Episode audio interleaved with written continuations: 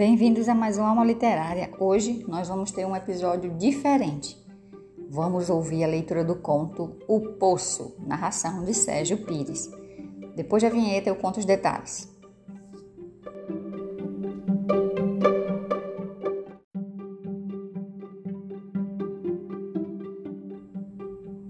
Então é isso, aqui estou eu de volta. Demorei um pouquinho, mas eu não estou sumida. Eu estava apenas me organizando. Tive umas coisas para fazer, a semana foi puxada. Final de ano, né, gente? A gente sempre tem mais alguma coisa para fazer. Mas hoje vamos com um episódio especial. É, eu recebi um convite muito legal da Rádio Clip Show Metal. Aliás, deixa eu dizer de novo porque eu disse tudo ao contrário. O nome da rádio é Clip Metal Show. Eles me convidaram para passar um conto para eles, para eles fazerem a leitura durante um dos programas dele. Eu achei a ideia fantástica. Eu sou muito ligada em narração de livros, eu adoro audiobooks, eu achei incrível a ideia e mandei um conto meu para eles lerem. A leitura foi nessa última sexta-feira. É, algumas pessoas me disseram que esqueceram, que não puderam ouvir, algumas tiveram dificuldade em é, colocar o aplicativo e ouvir. Nem todo mundo tem habilidade, né, gente? A gente vive no mundo digital, mas às vezes as pessoas não sabem, tem medo de colocar o aplicativo errado. Resumindo, é, eu pedi para ele o arquivo, né? E estou publicando aqui no YouTube, no YouTube para quem quiser ouvir, ficar à vontade. É, eu também essa é, essa coisa toda me deu a ideia de trazer um conto que eu tenho aqui bem antigo, que foi lido há muito tempo atrás, é, por uma outra rádio também. Eu vou localizar o nome da rádio porque faz muito tempo. Era um conto de Natal de Janquima e Cara. Esse conto eu já publiquei é, no meu antigo blog, mas eu tenho o áudio dele e eu vou trazer também para colocar aqui para vocês. Eu acho essa ideia de narração de livros, ou seja, audiobooks incrível. E vamos deixar de enrolação. Eu vou deixar vocês agora com a leitura do conto O Poço, lido pelo Sérgio Pires. Eu espero que vocês gostem, deixem seu like, compartilhe. Não esqueça de me seguir nas redes sociais, isso me incentiva a continuar falando aqui com vocês. Então eu vou deixar agora vocês com o conto e beijos mordidos. Tchau!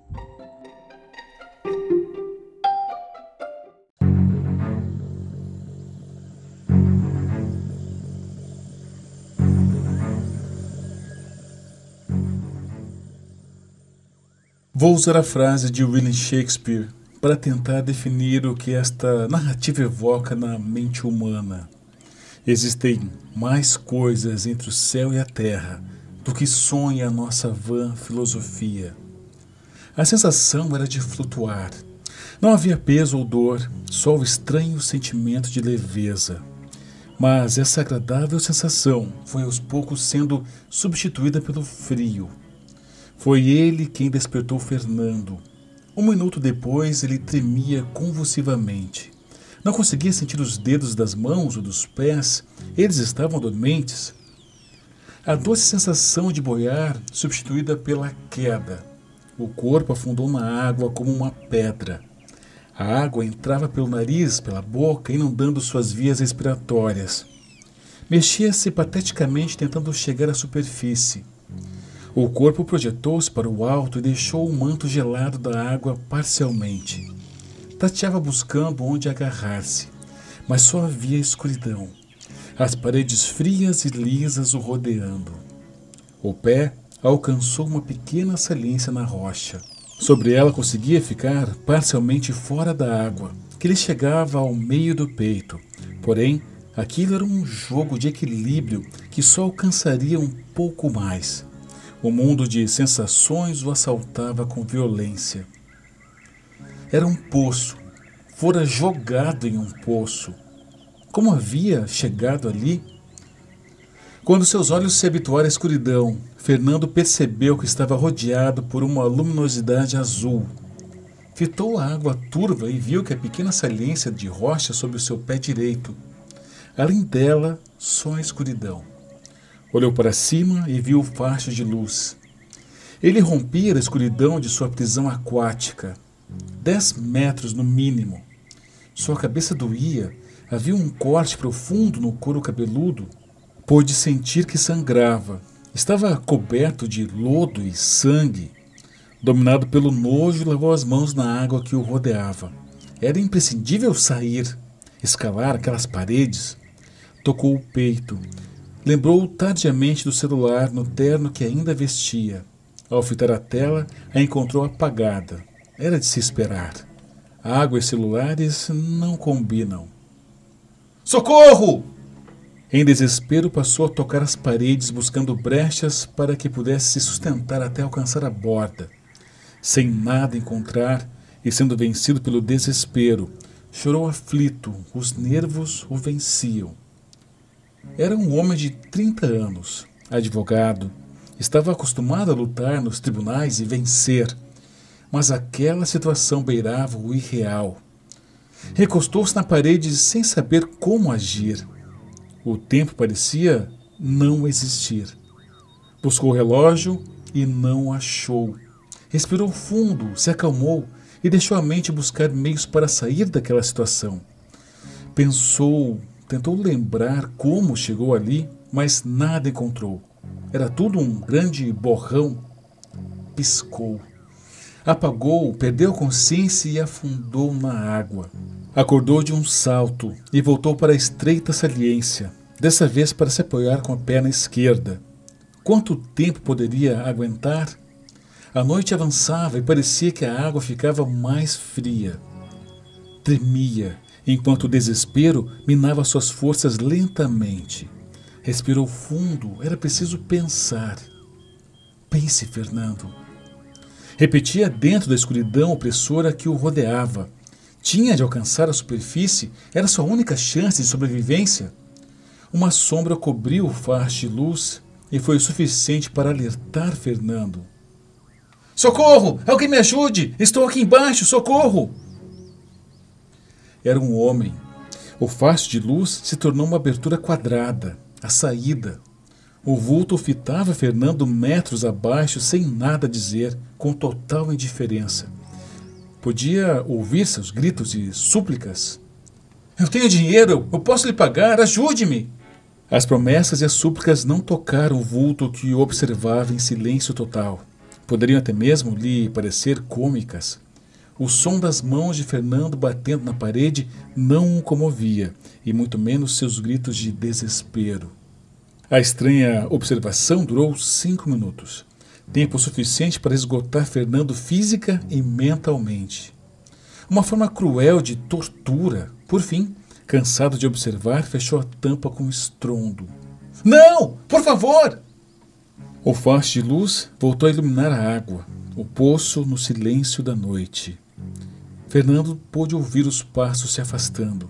Restou apenas o som de sua respiração ofegante.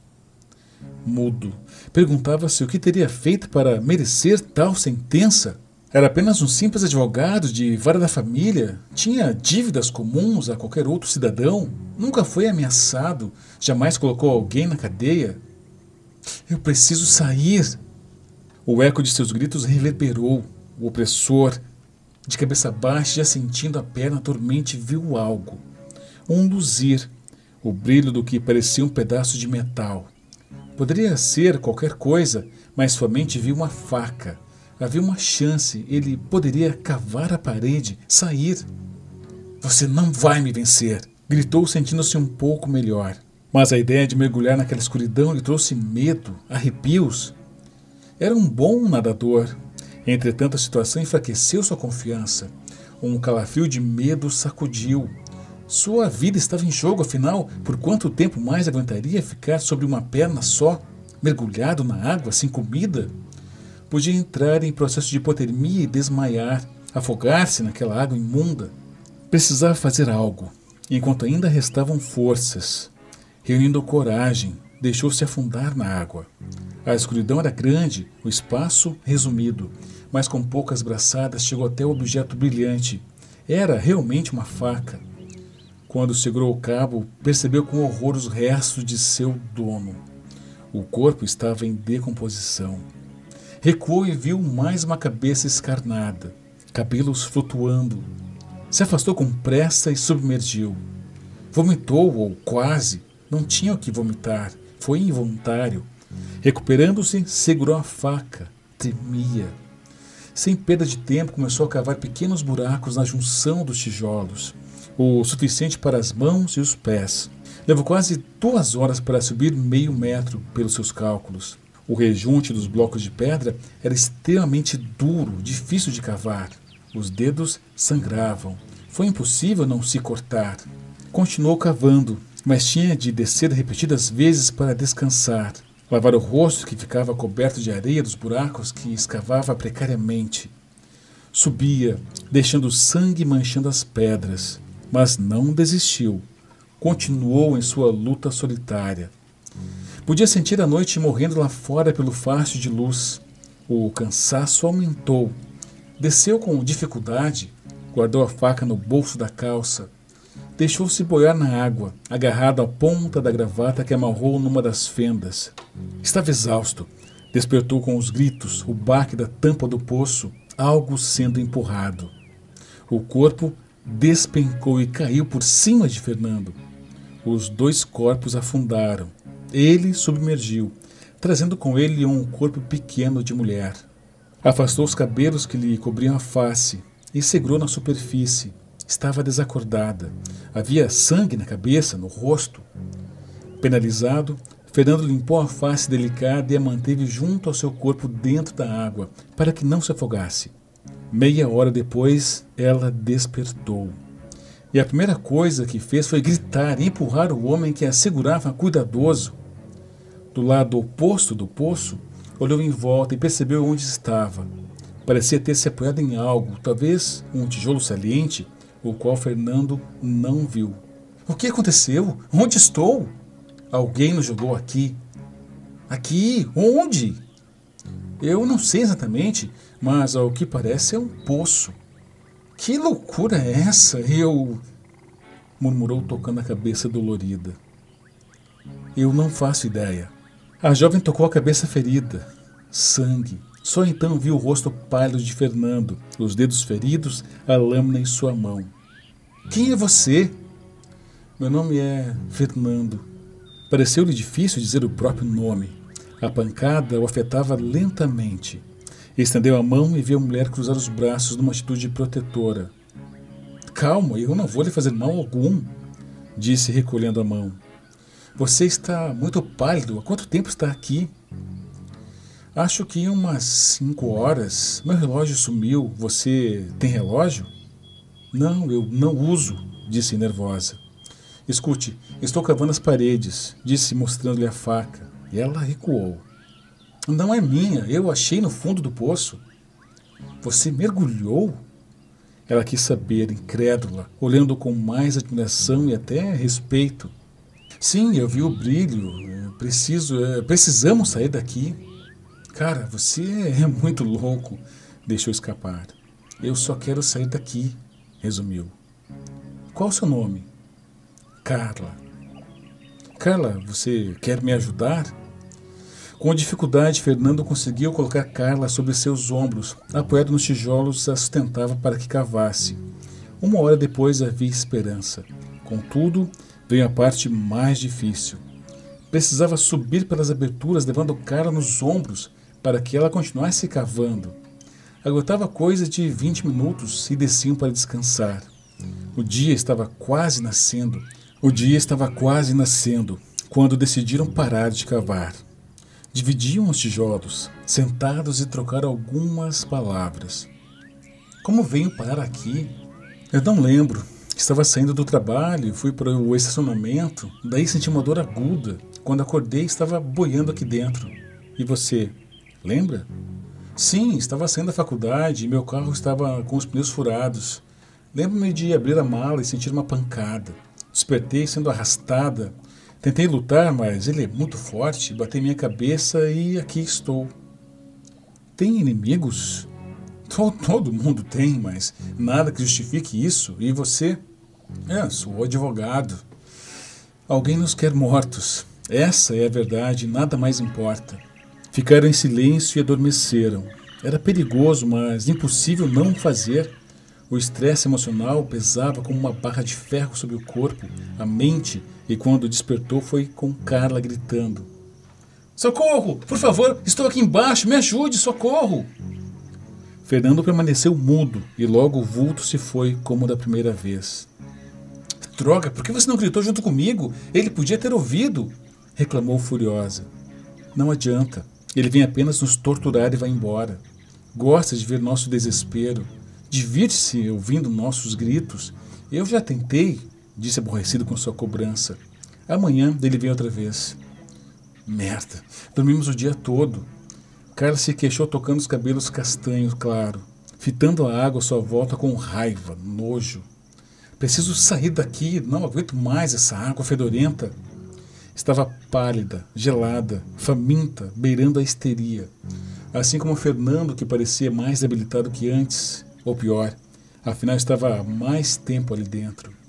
Não me admira a fome que sinto. Vamos, precisamos continuar cavando, disse se enchendo de ânimo. Cavavam, subiam, desciam e subiam inúmeras vezes e chegou a um ponto de onde ficara impossível erguer Carla nos ombros. A altura dificultava. Mas ela agora subia sozinha e cavava, enquanto Fernando esperava no fundo, quase imóvel, exausto. Esperava uma possível queda, pronto a segurá-la o melhor possível. Os ombros estavam roxos, mas nada importava naquele momento a não ser sair do poço. Fernando, o que foi? Posso tocar a tampa do poço? Ela gritou emocionada. Guarde a faca, tente erguê-la ou empurrar a tampa. Colada à parede, Carla lutava contra a tampa de madeira. Ela pôs o dedo na abertura e sentiu a noite lá fora, a liberdade. E com tristeza desceu. Não conseguia mover a tampa. Chorava aflita dentro da água, afirmando não conseguir erguer a tampa. Fernando a abraçou e a acalmou. Subiu, tocou a tampa de madeira e constatou com tristeza a realidade. Era muito pesada para ser erguida com pouco apoio. Mas ele mesmo assim tentou perdeu o equilíbrio e despencou. Agarrou-se na parede, ouvindo o grito de Carla. A mão de Fernanda esburacou a parede. Aquela altura, a borda era feita de tijolos de barro e não de pedra sólida como todo o resto. Empurrou, socou os tijolos e viu a abertura aparecer. Fitou o buraco e percebeu que era estreito demais. Desceu entre a frustração e a esperança. Explicou a Carla o que fazer e pouco depois a viu subir pronta para o novo desafio. Era isso ou esperar que o homem que o jogara ali voltasse e tentar pegá-lo quando abrisse a tampa? Muito arriscado. O buraco parecia a melhor saída. A jovem hesitou diante da abertura escura e úmida. Ela começou a descer e Fernando acreditou que ela não conseguiria. Quero te mostrar algo, disse Carla assim que desceu, já puxando o saquinho do bolso. Era um cigarro de maconha e um isqueiro. Por que não me mostrou antes? Ah, eu tive medo que me achasse uma drogada. Ah, não importa, disse tocando o rosto delicado de Carla. Ele funciona? Ah, nunca me falhou. A jovem falou com um sorriso fraco e abriu o saco, puxou o isqueiro. A pequena chama iluminou a escuridão e suas almas atormentadas. Minutos depois, sentindo-se mais calma e corajosa, Carla recomeçou a escalada. Olhou Fernando pela última vez e falou confiante, escondendo seu medo. Eu vou conseguir. Eu voltarei com ajuda. Boa sorte, Carla. Eu sei que vai conseguir. Ela sumiu dentro da parede, derrubando pedaços de tijolos dentro do poço. Subitamente, o poço se tornou mais escuro, frio, se fechando em torno de Fernando. Carla se arrastava pelo buraco apressada. Podia sentir os insetos, larvas e até mesmo baratas. Gritou e se moveu mais depressa que pôde. O túnel inclinava para baixo. Ela não parou, Sentia como se o diabo a perseguisse. Dentes trincados, lágrimas no rosto, sentia a sujeira e os insetos grudados em sua pele e cabelos. O que lhe dava forças e coragem para continuar era o desejo de sobrevivência. A vida de Fernando estava em suas mãos. O túnel se tornou algo mais largo e logo Carla viu luz, uma abertura. Despencou numa poça fétida de lama e se viu livre. À noite, o vento tocando seu rosto e ela chorou de alegria. Tentou se localizar e viu longe uma sombra arredondada. Era o poço. Correu, sacudindo os cabelos, livrando-se dos insetos aos gritos. Quando tocou a pesada tampa de madeira do poço, viu a pequena brecha que jogava a luz da lua ali dentro e gritou: Fernando, pode me ouvir? Eu consegui. Carla, eu vou pedir ajuda, Fernando. Não me deixe aqui. Jamais. Eu vou voltar. Dizendo isso, ela se afastou do poço, mas sentia-se apreensiva, angustiada por deixá-lo. Precisava conseguir ajuda. Carla andou pelo mato, topou e caiu duas ou três vezes, mas se punha de pé e continuava. Ligou o isqueiro, mas o vento o apagava, a forçando a andar pelo escuro. Uma pequena trilha e logo uma estrada asfaltada apareceu e nela carros, vida, salvação. Um caminhoneiro parou e prestou socorro. Passou um rádio para a polícia rodoviária. Em pouco tempo, os bombeiros chegaram junto com a ambulância. Carla recebeu água e comida. Cuidaram do corte em sua cabeça e testa. O local se encheu de curiosos. A jovem os guiou pelo mato até o poço. A tampa do poço foi removida por três homens fortes. Era extremamente pesada. Carla, que acompanhava tudo, percebeu que jamais sairiam dali com vida se não houvessem encontrado o buraco na parede do poço. Contou tudo sobre Fernando, como ele a ajudou. Um bombeiro desceu no poço depois de muito chamar por Fernando. Aflita, Carla supunha que ele estava muito fraco para responder ou simplesmente dormia. Minutos depois, o homem subiu às pressas, correu para o mato e vomitou. O cheiro era de podridão. O bombeiro olhou Carla com admiração e receio. Confusa, ela o interrogou. O que houve? Cadê o Fernando? Eles afastaram a jovem do poço. Os enfermeiros a contiveram e deram um calmante leve, pois ela beirava a histeria. Minutos depois de conversarem, polícia, bombeiros e os paramédicos a olhavam com admiração, reserva, medo e até mesmo pena. Um dos policiais foi encarregado de lhe dar as notícias e fazer-lhe mais perguntas, afinal aquilo beirava um mistério. Quanto tempo acha que ficou no poço? Uh, uma noite. Como está o Fernando? Ele está bem, fique calma. Um dia, um dia, mais uma noite, eu não sei, disse muito confusa. Onde está o Fernando? Perguntava com os olhos fixos no poço, mas ainda sentada dentro da ambulância, um cobertor sobre os ombros. Mais de 24 horas, de certo, falou avaliando seu rosto sujo, cansado. O que aconteceu? Diga-me, por favor. O sequestrador matou? Pegaram o homem que a sequestrou há uma hora. Ele estava dirigindo seu carro. Confirmamos agora há pouco. Explicou fugindo da pergunta. Ele costumava raptar suas vítimas e jogá-las nesse posto desativado e vender os carros. Onde ele está? Ela perguntou sem paciência. Infelizmente, Fernando está morto. Não, gemeu. Mas eu só levei uma hora para achar ajuda. Por quê? Queixou-se, deixando o pranto explodir. Não foi sua culpa. O policial escondia algo. Estava claro pelo seu olhar penalizado. Quero que me escute com atenção, comentou ele muito sério. Haviam mais dois corpos no poço. Um deles está lá há pelo menos uma semana. O corpo estava submerso, dois metros abaixo da borda onde se apoiava. Não, rugiu. Fernando estava lá dois dias. Dois dias! repetiu desnorteada. Escute, o corpo está dentro do poço há uma semana. O legista examinou e confirmou, não há dúvidas. Ele morreu em decorrência da queda, traumatismo craniano. Não, não, não. Repeti enlouquecida. Eu, eu falei com ele, ele me salvou. Quando caí, ele amorteceu minha queda, me trouxe à superfície, me segurou, cuidou de mim. Ela fez uma pausa. Cavamos juntos com a faca, era dele. Carla disse, fitando as mãos feridas e as unhas quebradas. É essa? Perguntou o policial, mostrando-lhe a pequena faca, que mais parecia um canivete.